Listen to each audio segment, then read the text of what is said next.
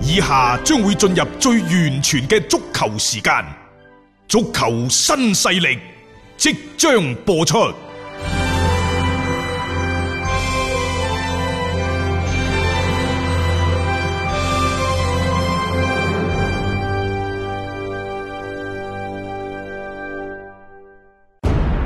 足球場，英雄地，幾多難忘時刻。攞翻住個波，從廣州太陽神到恒大富力，從東較場驚天一射到亞冠加冕，從童話變成現實，從英雄變成傳奇。最偉大嘅球員，最不可思議嘅入球，勝敗之間只有一線。神奇之處，魅力所在，一比零啊！各位，只可意會，更可言傳。足球新勢力，各位朋友好，歡迎收聽今日嘅足球新勢力。今日係四月十一號，嗯，星期六，星期六。大家聽緊呢個節目嘅時候呢，其實係我並不坐在直播室入邊，亦就係今日嘅節目，我哋係錄音播出嘅。係我而家正係身處喺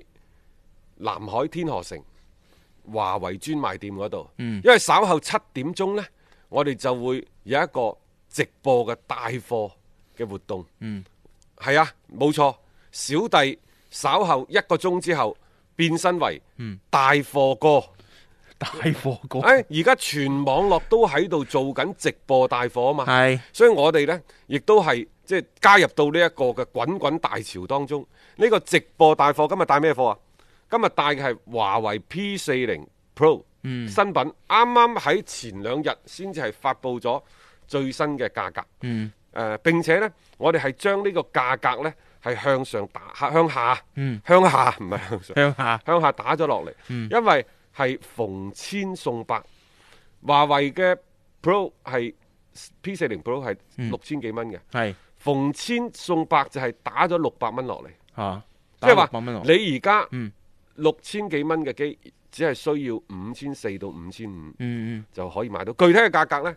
我到到直播嗰陣時，即係稍後直播嗰陣時再同大家講。但係今次呢，就唔喺抖音直播，嗯大家可以睇抖音。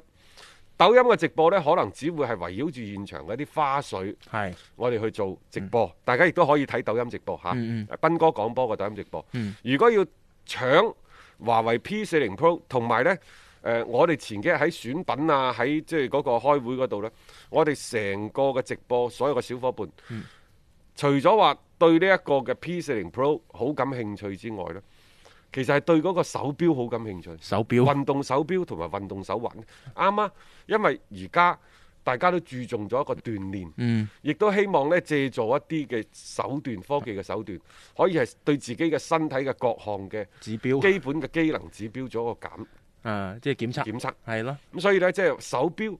以及呢就係呢一個嘅手環，非常之感興趣。嗯另外仲有呢啲音箱非常之靚，嗯係啊，嗯嗰個台燈嗰個款啊，簡單簡潔，線條好優美，嗯非常之漂亮。啊！大家要睇咯我喎，揀咗二十個華為嘅產品出嚟，好稍後七點到九點呢，就會係喺呢一個嘅直播間為大家帶嚟呢，就係呢一個新品，不過要搶啊嚇嗯嗯，同埋呢就係誒一啲其他嘅華為嘅系列產品，嗯咁大家可以關注呢，就南海天河城南海天河呢城個小程序，嗯南海天河城，你喺微信嗰度揾呢個小程序，稍後七點鐘嗯就會係開始㗎啦。係嗯啊！喺度呢，就利用我哋節目啱啱開頭嘅少少時間，我相信呢度大家都聽到好多嘅宣傳聲帶，係係嘛？都知道呢一個嘅斌哥帶貨嘅活動啊嘛， 咁啊大家一陣間七點鐘記得就抖留意啊音直播係可以睇現場嘅情況，嗯嗯但係買唔到貨，啊買唔到要貨嗯買貨、要搶呢一個華為 P 四零同埋 P 四零 Pro 嘅呢呢兩個產品嘅話，嗯就要喺小程序揾天河城百貨，啊即係又或者南海留意呢，啊就係我哋嘅嗰個微信公眾號、啊，亦都得係上邊係有入口嘅。今日已經有呢個發布係啦，嗯咁另外呢，大家仲可以呢，而家馬上添加微信公眾號嗯斌哥大貨嘅全部拼音，斌哥帶貨，即係 B。啊 I N G E，然之啊後低貨就第 I 低，到嗰個貨嗰係係個，啊全部個拼音，你呢就加入去個微信群嗰度先。咁、稍後所有嘅直播啊，我哋啲同事呢都會喺上邊呢就發鏈接啊，仲有好多嘅一啲嘅誒促銷嘅優惠嘅信息啊等等，同大家分享嘅。啊，可以先加呢一個微信號嚇。係冇錯嚇，咁啊大家記得啦嚇，稍後就七點鐘咧會可以睇到呢一個嘅現場嘅直播嘅嚇。好啦，咁啊翻翻嚟呢，就足球方面嘅話題先。嗯，首先係歐洲足球方面，歐足聯呢而家喺度醖釀嘅一件事，即將落嚟可能要討論噶，嗯就係話十二個歐洲杯嘅舉辦城市是否喺明年推遲一年之後嘅歐洲杯，嗯原先嗰十二個城市都係作為舉辦地不變呢？嗯係而家睇嚟呢件事係充滿住可能有好多嘅變數，係啊，啊，即係你經過咁樣樣嘅新冠疫情嘅影響之下，因為每一個地方佢嘅嗰個恢復嘅情況，亦都唔一定嗰個步調係一致。你涉及到你要承辦一啲大型嘅賽事，你唔係話啊到時到後我我承辦就 O K 嘅，你仲有一啲嘅準備嘅功夫佢係等等。揀咗十二個城市啊嘛。係啊，而家呢十二個城市喺推遲一年之後，你仲有冇興趣辦啊？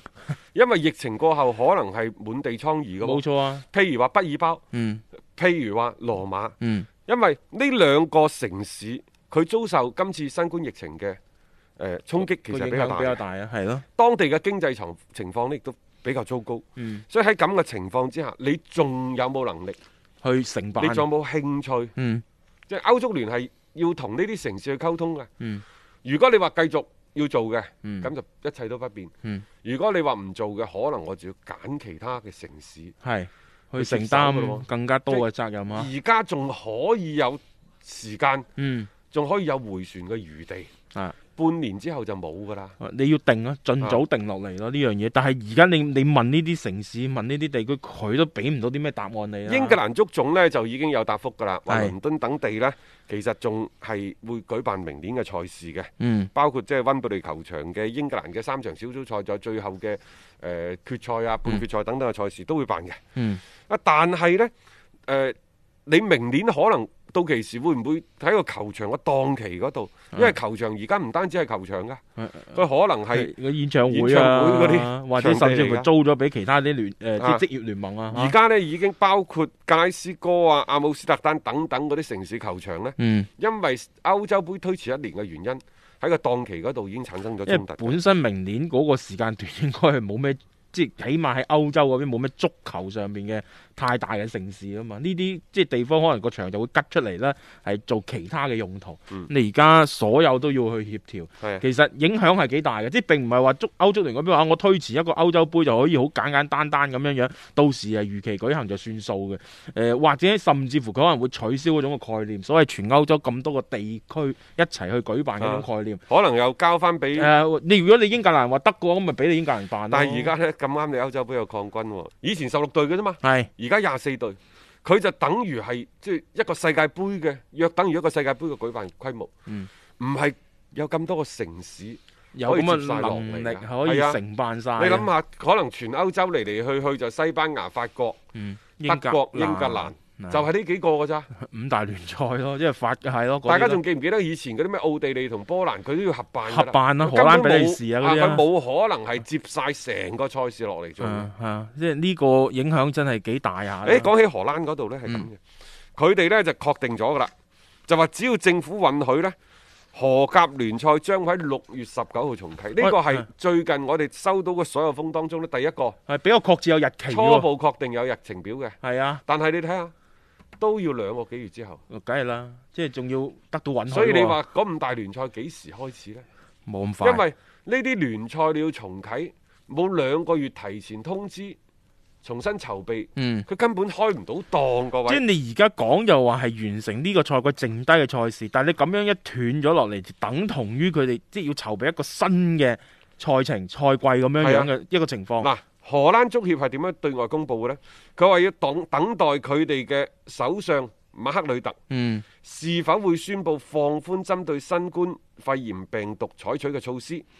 然之後呢，之後喺安全同埋公共衛生研究所同意嘅情況之下，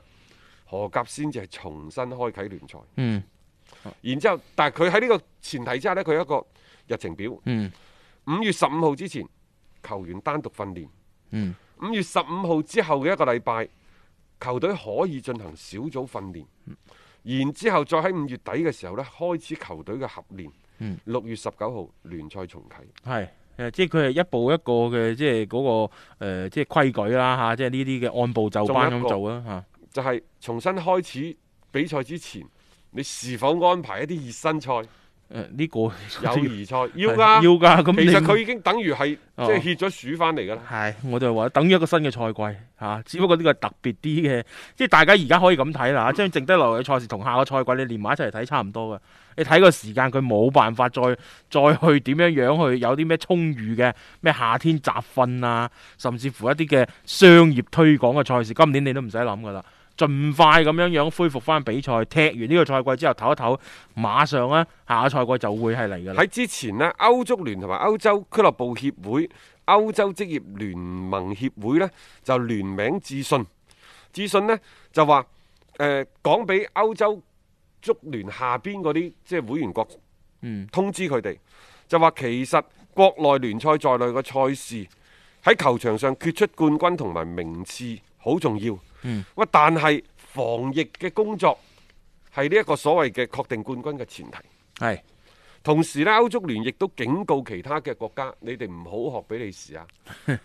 比賽要打，係但係幾時打？唔該，你得到當地政府嘅同意，冇錯唔該，你當得到當地政府嘅防疫部門嘅許許可。可之後，嗯你再重新組織即賽係事。無論付出點樣樣嘅時間代價，我一路咁無限期咁推，我都希望嘅大前提就係呢個聯賽係可以恢復完整咁踢完呢一個一九到二零賽季先，其他嗰啲以後再去打算。因為喺呢一個新冠疫情之下呢，好多球員嘅身價都開始跌到 bling bling 㗎啦。嗯，即係從大嘅聯賽嚟講，英超嘅所有嘅球員嘅身價從接近一百億嗯，跌到而家接近八十億。跌佢咗跌咗百分之跌咗百分之差唔二十，差唔多百分之二十，差唔多百分之二十。係啊，當然，亦都可以睇出呢，就係、英超嘅球員因為有戶口簿嘅原因，真係其實佢虛高得好身價係緊要，虛高嘅。誒、係啊，西甲大概跌咗百分之十，西甲、意甲同埋德甲都係，係，都係大概但係百比較分之十。平均咯，我覺得呢幾比個較係咯，啊法甲呢就大概跌咗百分之七嗯左右。大概咁上下啦嗯嚇，呢個就比較合乎即係而家呢幾大聯賽嘅一個整體嘅規模啊。德國轉會市場嘅網站呢，就喺呢兩日做咗個決定，就係、統一調整全球球員嘅身價嘅水平。嗯，佢就一刀切嘅，所有球員嘅身價全部斬百分之二十，係。但係呢，二十二歲以下嘅球員就斬百分之十，嗯，身價不足三十萬歐元嗰啲球員嘅身價就不作調整。係啊，好似好似嗰啲降薪嗰啲， 按嗰、個啊嗰條線唔同咧，就做一個嘅相應嘅處理。百分之二十跌咗咧，呢、個係梗噶啦。但係你點樣跌都好，誒、啊？按照德轉嗰個網站所公布嘅排名啊球員嘅身價呢，啊麥巴比仲係排第一嘅。啊好犀利啊！真係嚇，但但係相反呢，令到我感覺到少少意外嘅史特靈，喺嗰個竟然可以排第二竟然佢喎可，以唔係啊，佢同尼馬係並列第二，接近一點三億啲。户口簿咯，可能有。嗯再落嚟呢，就文尼、沙拿、嗯，誒夏利卡尼嗯，、艾利卡利、啊奇奇雲雲迪迪布布尼尼，嗯等等，全部呢都係一點二億啊，新組都接近一點二億啦，佢一點一七億差唔多，係係咪嗯？再落嚟呢，就美斯，嗯即係最奇怪嘅呢，就係亞歷山大阿洛都有九千萬嗯，連雲迪克都係八千萬咋，係啊，咁阿利亞山大可能有後後生後生後啦，生後生啦，呢個就係一個大嘅優勢啊係嚇。喺呢個德轉嘅轉會市場呢度，中國球員身價最高嘅係武磊，佢之前係一千萬，嗯，而家斬百分之二十。八百萬啦啊，好好計啊條數。好計，艾克森呢就四百八十萬，嗯李可就一百一十萬，啊顏俊寧就八十萬，啊咁。其他再以此類推啦。係啦，啊冇錯，呢、個即係大概就係咁樣樣啦。所有嘅球員都不能幸免地呢，就係、身價插水嘅。可以預計嘅係咩呢？就係、疫情之下，一定會係導致嚟緊嘅呢個下窗，乃至今後兩到三個轉會窗口，嗯球員嘅身價嘅泡沫呢，會係被擠迫，嗯，可能更加多咁回歸到呢一個真實嘅球員嘅身價嘅水平，甚至乎遍地白菜嘅機會比比皆是。因為如果球員嘅轉會一個市場，你哋要尊重市場先生嘅嗰個規規律則啦。，係咯，規律，佢、嗯可能呢，佢係一個喜怒無常嘅人。嗯開心起身嗰陣時，可能佢會將個價錢推到好高；佢情緒低迷嗰陣時，可能佢推到插好到好低。低，但係係佢一定係沿住一條中軸線啊，嗯，喺度曲折上升嘅。冇錯，好啦，而家係因為即係其實同股票啊市場一樣嘅，即係股市嗰度你有咩熔斷啊，有咩跌到 bling bling，其實球員嘅身價亦都可能嚟緊，嗯會有一個非常之大幅度嘅下調。係啊，呢、個都係即係可以睇到嘅一個趨勢係啊，嚟睇啦下你敢唔敢出手嘅咋。啊譬如話新組嗯，嗰陣先講啦，一點八億，嗱你而家就俾嚟到一點一七億，算你一點二億。唔俾係一點二億嗯到，但係實際上可能到期時七八千萬都可以買。差唔多啦，因為嗰陣時話一點八億，我哋預估佢都係一億到一點二億之間為主啦。你就按照呢個嘅比例咗緊啦，係下浮啊呢一、個嘅誒、呃即係價格。咁關鍵就係睇咧，真係如果出現到咁樣嘅身價嘅時候咧，買方嗰邊咧邊個嘅嗰個財力啊，邊個嘅嗰個銀彈咧係更加充足，呢、個時候就會佔據住一個好大嘅主導哦，性。如果講到銀彈充足呢，就有幾隊嘅，係即係呃巴塞、皇馬，嗯啊可能巴塞就並唔係此列啦。啊啊皇馬其實舊年用錢過狠，誒，佢、可能要揼一揼嘅，真正有儲備嘅呢，嗯我覺得第一個係拜仁慕尼黑，呢、個肯定有儲備嘅嚇。但係比拜仁慕尼黑有錢嘅可能係曼聯。唯一咯，我覺得即係又又真係可以，即係你其他球隊都有各自嘅一啲即係困難啦。但包係括而家唔係話你有錢就任性，你可以亂使係㗎啊，嘛唔可以亂使㗎嘛因為足球市場肯定呢，就面臨住好多嘅不確定性，嗯尤其喺當下呢個環境，所以即係嚟緊嘅下窗，我相信大家都明白，你唔使錢你就唔可嗯能繼續喺聯賽當中立足發展，但係點樣使呢？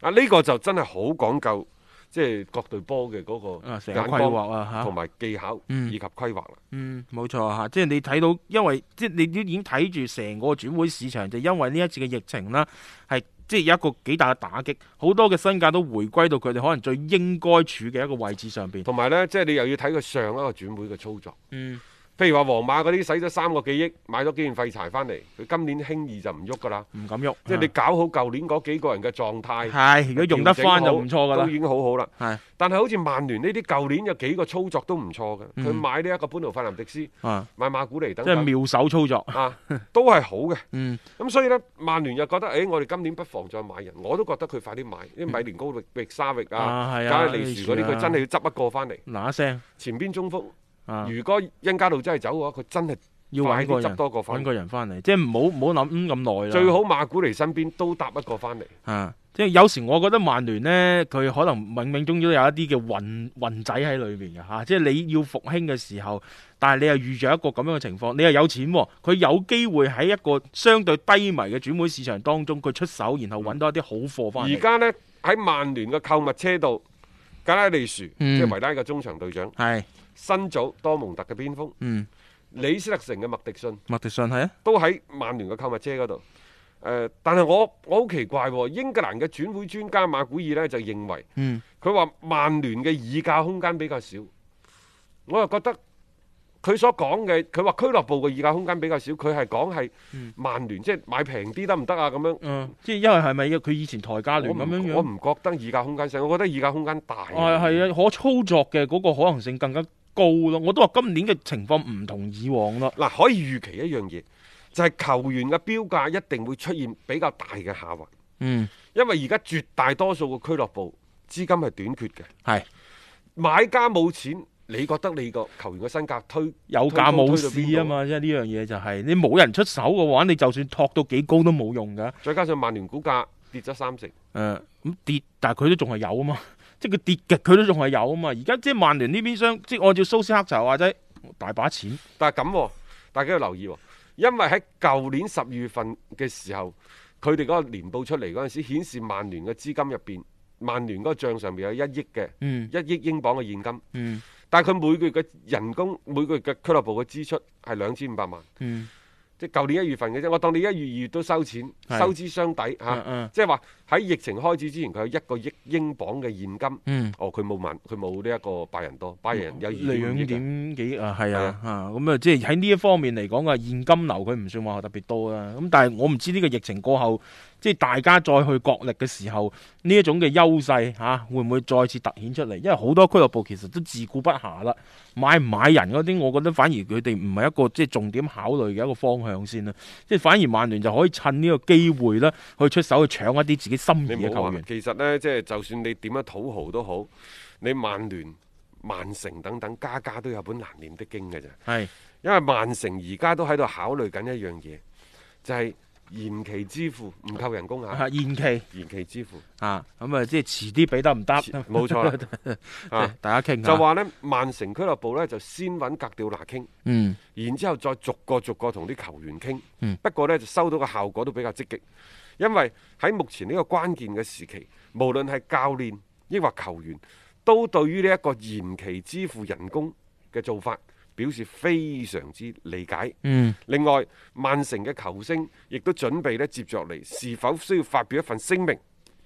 就係話佢哋願意嗯，延期去獲得薪水。啊，即係表個態度咯啊啊，以保障俱樂部普通員工嘅工作同埋利益咁話。啊，嗯咁呢個都係一個方法咯，即係唔好話一下下就係即係減薪係一個方式，但但係係你延咁期都係一個喎，方你式，曼城嘅老細 文須油好有錢啊 嘛，係啊，所以對於曼城延期支付公司 誒工資呢件事嚟講呢，英格蘭啲球迷，尤其係曼城啲球迷都覺得誒即係都幾幾不可思議係啊嘛少少震驚咁樣啦。咁有錢，即係有時越有錢可能就越越越孤寒而㗎嘛。實際上呢，英格蘭嘅職業球員工會亦都即係誒、呃有一份嘅聲明嘅。佢佢哋嘅呢份聲明呢，就話誒、呃英超啲球員可以接受延期收人工嗯咁樣嘅舉措辦法，嗯，但係唔應該講減唔人應啊該降薪。啊嗱，呢個完全企喺球員嘅角度去講嘅。係嗱其中嘅代表人物就係奇雲迪布尼。佢出公然反對降薪㗎啦，我哋咁但係兩睇啦，我覺得兩回事嚟嘅呢樣嘢，即係你降薪係喺呢個階段，唔單止呢個階段，你一定程度上係幫咗俱樂部去減壓。你如果延期嘅話，只係暫時緩解咗呢一個嘅壓力嘅啫，因為但係你英超可能係有錢過大豪。啊，因為之前喺上個禮拜嗰陣時，英超聯盟咪公布咗向嗰啲咩二三四級聯賽係墊付咗，即係係一億幾英佢鎊幫手嘅轉播費墊嘅先墊付嘅。係啊，但係實際上仲有一件事係冇公布到嘅，啊，就係、英超呢已經係將本賽季末應該發俾球隊各隊嘅一啲獎金啊、嗯，一啲轉播嘅分紅等等，全部撥晒落去。係。咁啊當然係肯定發唔到嘅，因為你而家嗰個排發名唔都晒，誒你排名唔發唔知晒㗎嘛，發唔晒啦，發唔晒。係但係你應該得到嘅轉播分成，即係譬如預計。係，你轉播分成你個排名嘅獎金好少嘅啫嘛，你轉播分成佢先俾咗你先，嗯。佢真係有錢，真係啊，有錢，即係其實又唔至於一下子即係束手無策嘅，係所以我而家即係睇成個英超嗰邊咧，究竟有一啲係咪即係扮窮喺度 喺度嗌啊啊，趁住呢一個大嘅環境，又即係加入呢個潮流當中，真係不得而但知啊係。英超可能未必好似出邊所講嘅個個都咁有米喎，嗯嗰六大豪門其實都各有自己嘅隱憂，嗯，我覺得越大嘅豪門嘅隱憂可能越越犀利然添。之後呢，中小型嘅俱樂部，你屈福特就係一個例 子啦，烏雞嗰度個體育總監已經講咗啦，英超捱唔住啊， 要要取消啊。其實嗰、個嗰個情況有啲似我哋琴日講嘅嗰個法甲嗰個比斯特嘅嗰啲咁啊，即係嗰個話語啦，即係你嗰個角度，你所考慮嘅嘢完全唔同嘅啊。所以你話即係有冇錢？英超啲球隊其實普遍比起好多嘅聯賽嚟講，都係有錢嘅。嗱。誒、之前呢，英超二十間俱樂部已經公布咗佢哋一八到一九賽季嘅財政嘅數據。嗯誒、你就咁計啦，即係一八到一九賽季，你就將佢上個賽季嘅前半賽季嗯，嗰嗰橛數斬一嗯半，攞出嚟去做一個衡量比較。係，佢哋呢就半個賽季二十隊波，大概嘅收入係五十億，嗯但係呢五十億入邊呢，有三十億係嗰六大豪門嘅，啊，即係剩低嗰啲就剩低嗰二十億啊十四隊去分。嗯啊十四隊分嗰二十億嚇，啊即係大家大概知道所以呢，比例即啦係喺英超嚟嚟講呢，就有錢嘅更加有錢，六大豪門佔咗三十個億，一人有五個億，嗯佢其他嗰啲十四隊。就分嗰佢分咗二二十十個個億，億一。人一億多啲嘅啫喎。啊你話係咪貧富個懸殊好大啊？啊啊！當然有啲人話嗰個一億多啲都已經好好好高收入啦咁樣，但係即係如果就英超嘅一個角度去考慮翻咧，呢種就係真係越拉越大啦。因為呢，大豪門有幾樣嘢嘅，其一佢哋嘅贊助商收入，嗯，其二比賽日嘅收入，因為佢球場大，入唉，場嘅人數多，冇錯，仲有呢就係轉播嗰個版權嘅收入嗯。但係轉播版權收入喺英超中下游球隊當中佔咗佢哋成個賽季落嚟收入嘅六成，嗯，最高嘅話去到八成，咁好犀利㗎。八成啊！係啊即係話基本上冇比賽日嘅收入。啊，亦都因為個基數大，即係轉播嗰個版權分成嘅基數大，所以佢哋嘅贊助商收入都唔大嘅啫嗯，好、多球場兩萬人鬆啲嘅咋。嗯如果你再睇翻上世紀八九十年代嗰啲英超啊，爛泥辦個球場亂七八糟，好肉酸嘅。嗯好肉酸嘅係啊，而家好多個球會嘅球場都係兩萬人鬆啲嘅啫。嗯蚊形象嚟啊㗎，對於佢嚟講，嗱喺呢個角度嚟諗翻呢，其實作為佢哋中小型俱樂部，佢更加想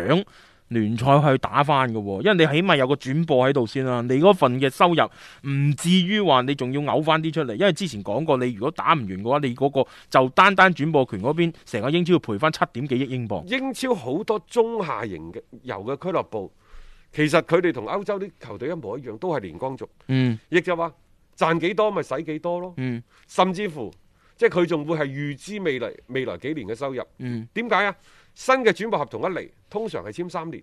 簽咗三年之後，哦，你就會睇到未來三年你會收幾幾多錢收入翻嚟。係呢啲錢呢係可預期嘅、可確定嘅收入嚟嘅，嗯咁咪買人咯，買人買人咪推高嗰、個。 嗰個價格嗰咯個價格、薪資嘅獎金啊，係即係嗰嗰個工資嘅支出比可能又會上升。所以一闊三大就係咁嘅意思啊你嘛，諗下，舊年係舊年定前年係阿士東維拉、嗯阿富咸、係咯。石飛聯仲好啲啊，啊諾域治嗰啲你諗下，嗯，好慘噶吓咁啊！或者關於呢一個嘅話題呢，我哋稍後翻嚟呢，再同大家繼續補充翻啊。